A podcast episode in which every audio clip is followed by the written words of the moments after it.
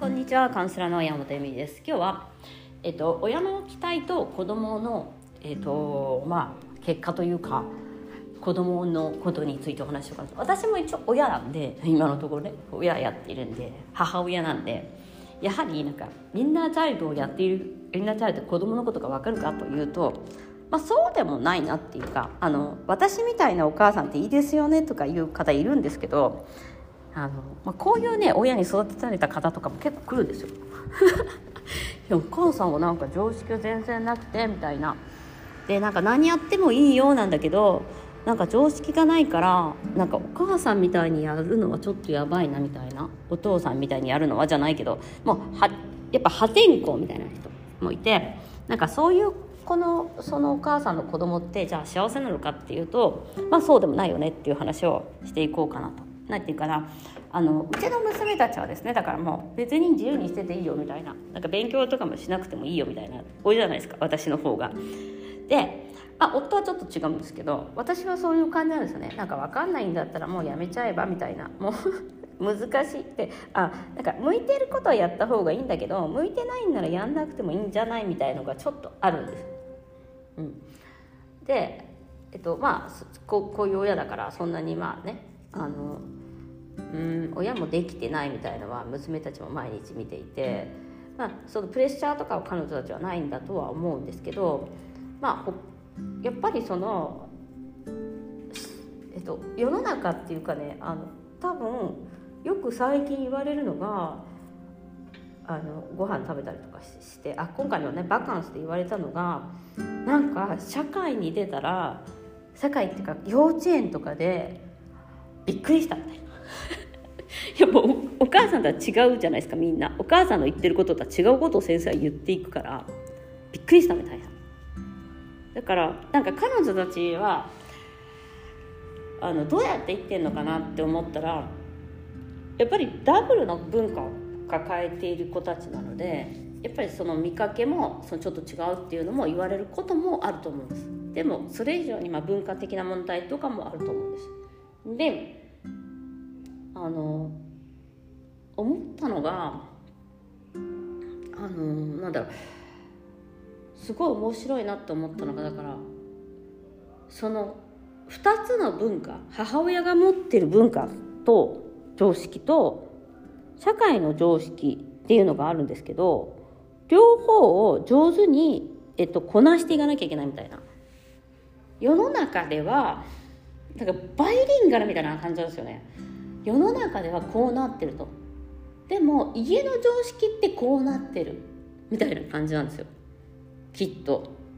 でどっちが正しいかっていうのは自分たちが決めるんだけどやっぱりちょっと変わった人とかは見られたくないから普通にやってたいからお友達とも。やっぱり世の中の常識とかを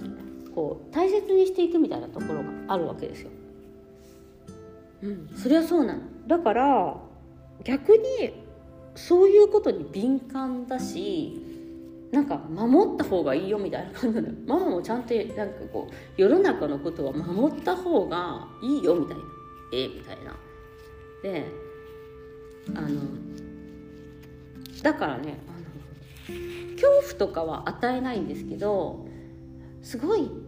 なんていうのかなこう見てる視線視点っていうのがかなり大人にならざるを得ないんですよ。子供の時から。だってお母さんめちゃめちゃ変だ変なこと言ってるし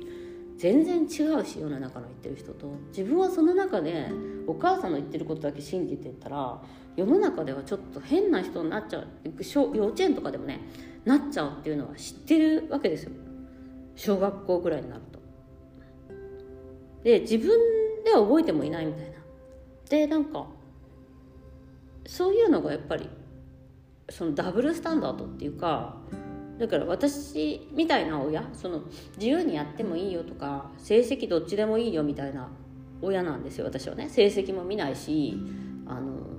何度も言うけどない学校小学校とかにも入れてたからそのカリキュラムとかが、まあ、見なくていいんだよなみたいな感じでやってたし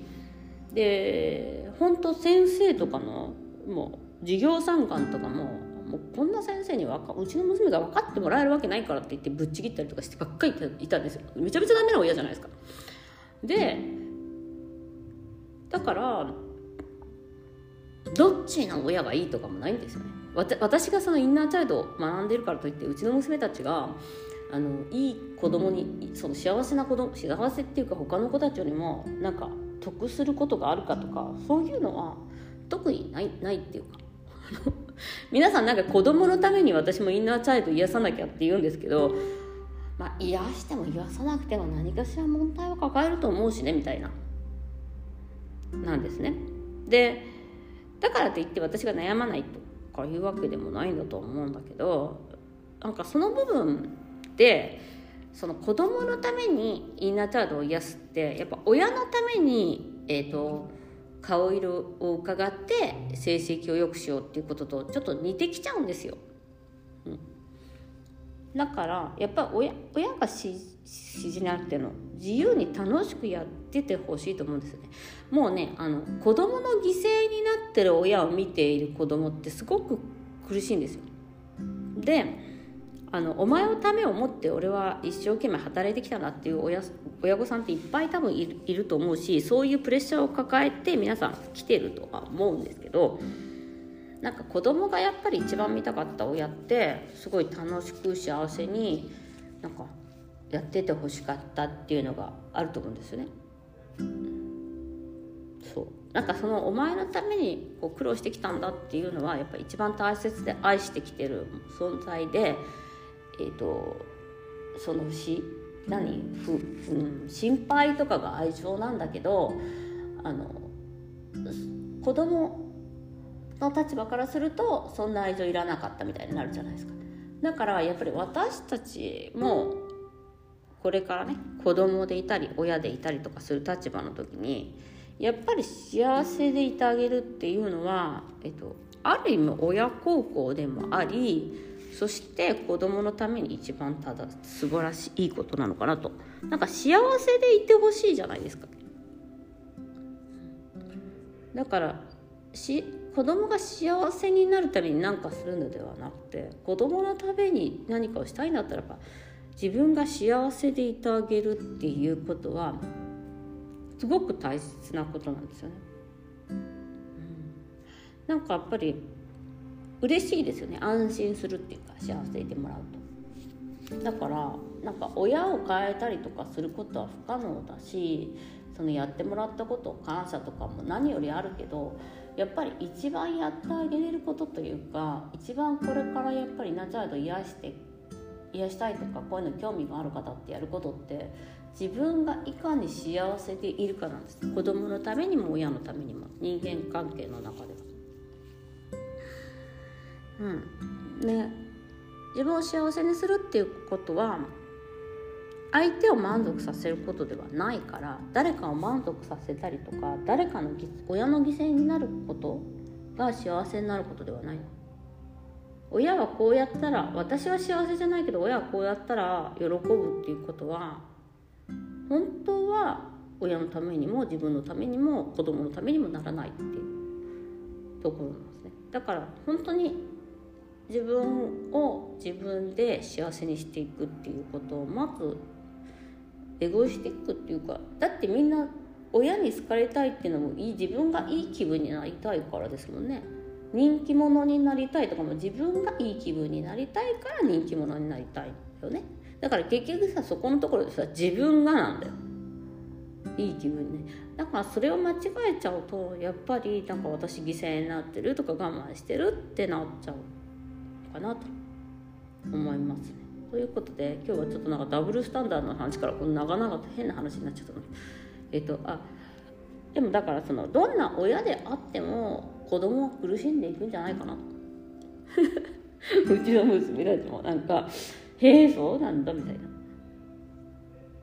大変だなと思います。でえっ、ー、とああとねやっぱりその期待明日はねその親の期待についてお話ししようということでご視聴ありがとうございました。